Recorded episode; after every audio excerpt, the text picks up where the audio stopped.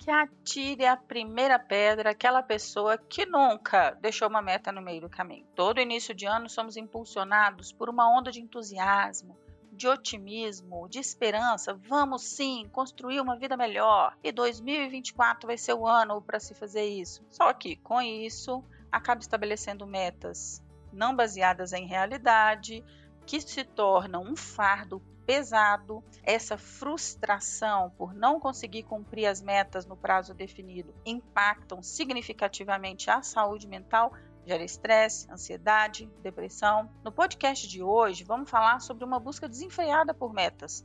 Como isso pode afetar nossa saúde mental, principalmente diante das pressões sociais, diante das metas que a gente define para aceitação, para aprovação externa, que muitas vezes nem tem um impacto tão relativo naquilo que verdadeiramente é importante para a sua vida. É importante sim ter metas, perseguir objetivos, mas como fazer isso e preservar a sua saúde mental ao mesmo tempo? Bora lá falar sobre isso?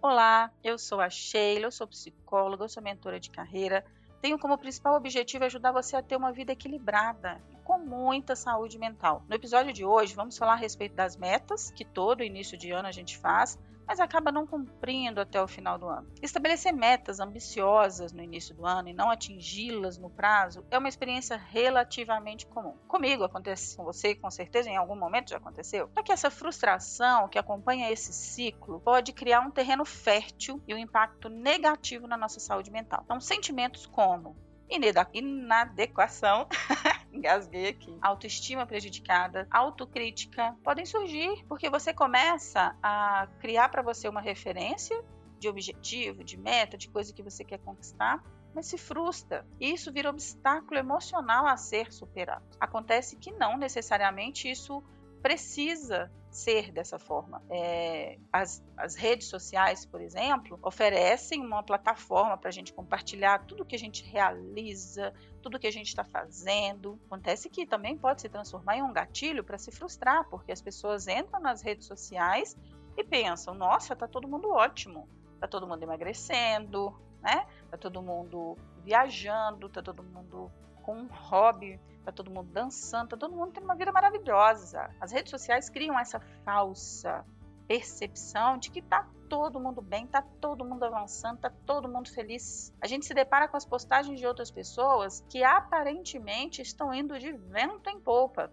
E essa comparação social pode se intensificar e agravar ainda mais o sentimento de insuficiência. É vital a gente lembrar que as redes sociais muitas vezes mostram apenas o lado positivo da vida das pessoas. Existe um filtro, né? Eu do lado de cá, como psicóloga, tenho também a percepção de como são os bastidores das vidas das pessoas. E já aconteceu comigo em inúmeras ocasiões da pessoa abrir no bastidor para mim uma situação extremamente triste, delicada, e na rede social, quando se entram na rede social da pessoa, tá tudo muito bem, tá tudo muito bonito, tá tudo na mais perfeita ordem. E assim, a gente não vai, claro, né, criar como base esse, esse, tipo de relação com as redes sociais, mas tem gente que exagera. Conheço pessoas que já trouxeram para mim pessoas de depressão assim profunda que falam: Sheila, levanto, tomo meu café,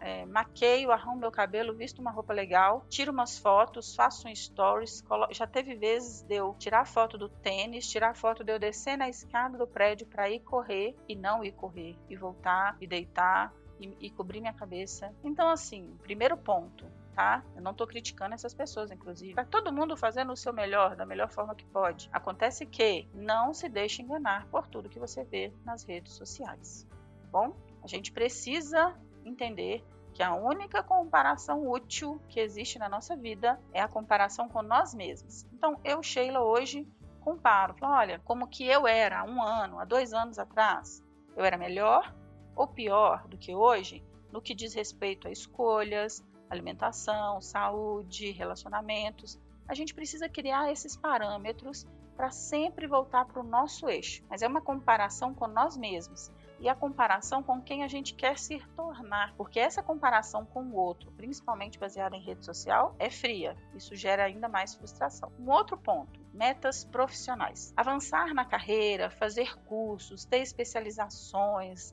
alcançar uma promoção, ter um, um, crescimento profissional, isso ser evidenciado pelas pessoas, muitas vezes é uma fonte de motivação, sim.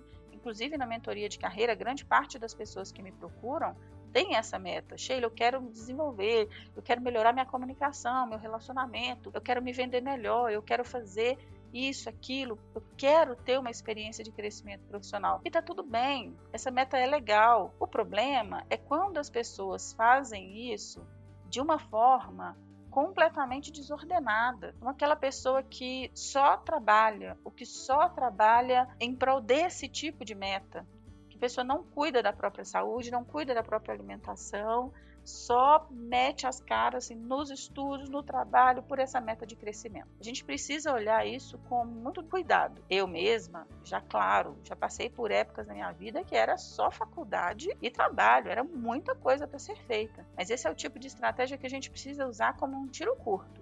Não é sustentável fazer isso por longos períodos, não.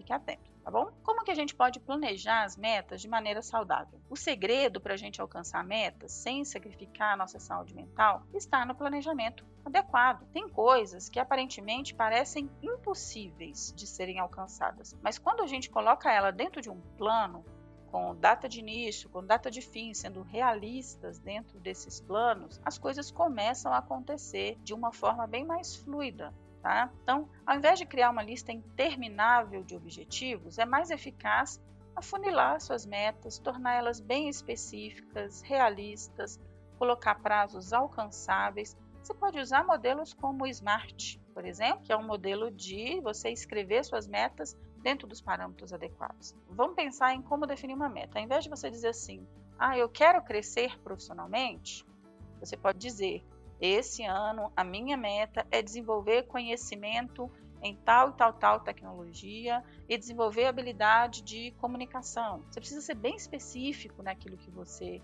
é, deseja alcançar. Então, é, ao invés de dizer assim, ó, esse ano eu vou tentar emagrecer, não, não, não é assim que funciona. Estabelece meta. Ó, esse ano eu me comprometo a fazer tal e tal, tal dieta, tal, tal acompanhamento e perder tantos quilos até o fim do ano. Então você precisa ser bem específico na hora de estabelecer as metas, colocando prazos alcançáveis, ok? O fato de você ter isso bem escrito, bem alinhado, definindo as prioridades, ajuda muito a manter a sua saúde mental. Por quê? Não dá para você também querer fazer tudo ao mesmo tempo. Neste momento que eu estou gravando o podcast, eu estou com uma meta de construir uma casa. Meu esposo e eu compramos o sítio, estamos construindo uma casa. E a gente tem várias outras metas. A gente tem metas do nosso carro que a gente quer, a gente tem meta das viagens que a gente quer fazer, mas a gente está trabalhando na casa. As outras coisas estão assim, dentro de uma gaveta. Por quê? Porque não dá para fazer tudo ao mesmo tempo. Seria extremamente cansativo, desgastante fazer tudo ao mesmo tempo. Então fizemos a nossa lista, definimos por onde começar, quais são as prioridades e vamos trabalhar nela. Além disso, a gente precisa encontrar um jeito de trabalhar nas nossas metas sem perder de vista aquilo que é dia a dia. Então, por exemplo, a hora de sono, quantas horas de sono por dia, a, o momento da alimentação, a caminhada ou o que faz para cuidar da saúde, o que é rotina de dia a dia de autocuidado, não pode abrir mão. Você tem que dar um jeito de se cuidar enquanto conquista suas metas. Porque senão pode ser que você chegue lá na frente, conquiste a meta e fala assim: não, mas que saco, era isso. Só para te dar um exemplo, tem uma pessoa que eu acompanhei há uns anos atrás e ele me trouxe esse aprendizado, eu aprendi muito com ele. Ele disse assim: Sheila, eu trabalhei muito, eu corri muito atrás, eu sempre quis tal cargo, ganhar tanto e eu fui e eu alcancei. Trabalhei demais, vivia de ponte aérea, viajando de país em país, tá? Me tornei aquilo que eu gostaria de me tornar profissionalmente. Só que eu perdi todos os meus amigos, perdi minha esposa e não tenho relação nenhuma com os meus filhos, porque eu só foquei nisso e esqueci das outras coisas. Então hoje, ter esse cargo, ter esse salário, perdeu completamente o sentido. Então, assim, não é o que você quer para sua vida. Cá entre nós, pegando a experiência com alguém que já passou por isso, a gente precisa verdadeiramente entender a nossa saúde, os nossos relacionamentos, a nossa família é muito importante. E não adianta a gente definir uma meta surreal que vai fazer com que a gente perca aquilo que é bem importante na vida da gente. Não vai fazer sentido você, sei lá, você alcançar o peso que você quer e não ter ninguém na sua família ou ninguém que você ama com você para comemorar. Você pegar lá o, o, canudo que você quer ou ter o reconhecimento profissional que você quer e não ter ninguém do seu lado para brindar, porque nós somos seres sociáveis, nós somos seres que é, dependem desses relacionamentos para a gente viver bem. Então, não perca a mão, corre atrás das suas metas, mas não perca de vista as coisas que são realmente importantes para você durante esse caminho. Então você precisa ser gentil com você mesmo, você precisa estabelecer limites para você, para os outros, você precisa ter foco, porque vão surgir diversidades, vão, né, vão surgir dificuldades, vão surgir empecilhos e você com o foco adequado você não desiste, porque esse é um outro ponto. Uma quantidade enorme de pessoas começa até bem, mas na hora que começa a ficar difícil, na hora que começa a ter um pouquinho de dificuldade, já larga a mão do negócio, esquece da meta e volta para aquilo que dá prazer. Porque a gente vai estar sempre diante de pequenas escolhas. Eu escolho o prazer imediato de uma série Netflix, por exemplo, ou eu escolho o prazer futuro de ter o cargo que eu almejo e, portanto, eu vou abrir mão um pouquinho do Netflix aqui e vou estudar. Tem escolhas que você vai precisar fazer diariamente olha, eu abro mão dessa sobremesa maravilhosa que está diante de mim aqui, que é um prazer imediato, pensando no meu prazer futuro de estar tá dentro do peso que eu quero e da saúde que eu almejo para mim. Sempre que você estiver no seu dia a dia, com as dificuldades que vão aparecendo no dia a dia, você vai precisar de foco. Você vai precisar ter muita clareza do porquê que você definiu essa meta para você, do porquê que ela é realmente relevante para você e do quanto você está empenhado, disciplinado em alcançá-la. Então, quando eu falo para você, olha, não erra a mão, é para você é, não fazer da experiência de conquistar seus objetivos uma experiência sofrível.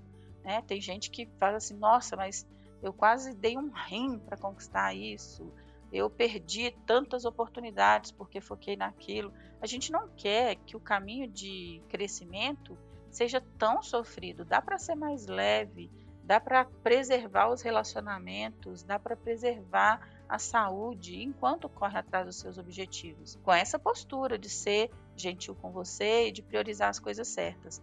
Mas isso não quer dizer que você tem que ser complacente com você mesmo. Isso não quer dizer que você tem que ser essa pessoa assim, como diria meu sobrinho de boa na lagoa, que não liga para nada e que desiste e que chuta o balde nas primeiras dificuldades. Você precisa ter foco, disciplina e sempre lembrar, olha, por que, que eu defini esse objetivo para mim?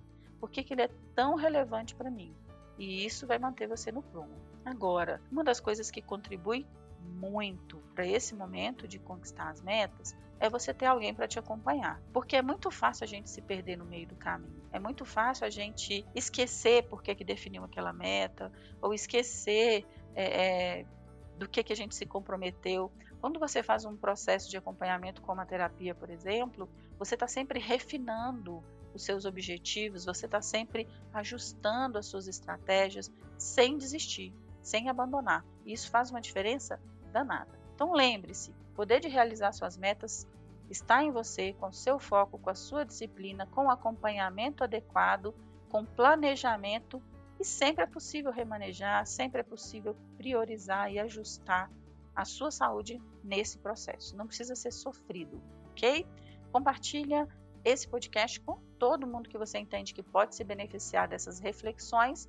Bora alcançar nossos objetivos, mas de forma feliz, de forma leve e preservando a nossa saúde mental no processo. Ok?